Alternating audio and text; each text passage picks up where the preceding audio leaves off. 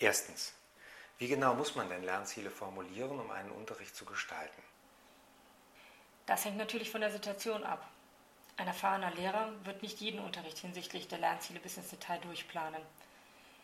Dennoch ist es nützlich, ab und zu auch genaue Feinziele zu formulieren, weil man so unter anderem erkennen kann, ob der Unterricht tatsächlich die Bedingungen der Lerngruppe und des Lerngegenstandes gut berücksichtigt.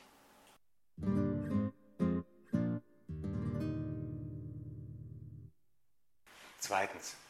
Muss ein Schüler tatsächlich immer erst Kenntnis und Verständnis erworben haben, bevor er zu den Taxonomiestufen Anwendung, Synthese usw. So gelangen kann? Das ist eine verbreitete Interpretation der Lernzieltaxonomie, stimmt aber nicht.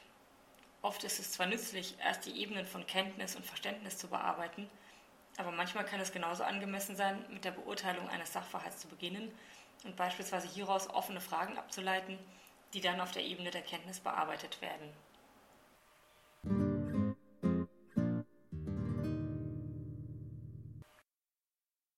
Und drittens, ist die Lernzieltaxonomie wissenschaftlich erwiesen?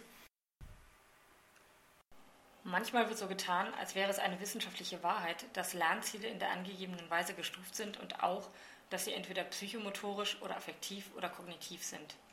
Tatsächlich aber ist Lernen ein komplexer, personenbezogener Prozess, bei dem die Dimensionen nicht immer scharf getrennt sind.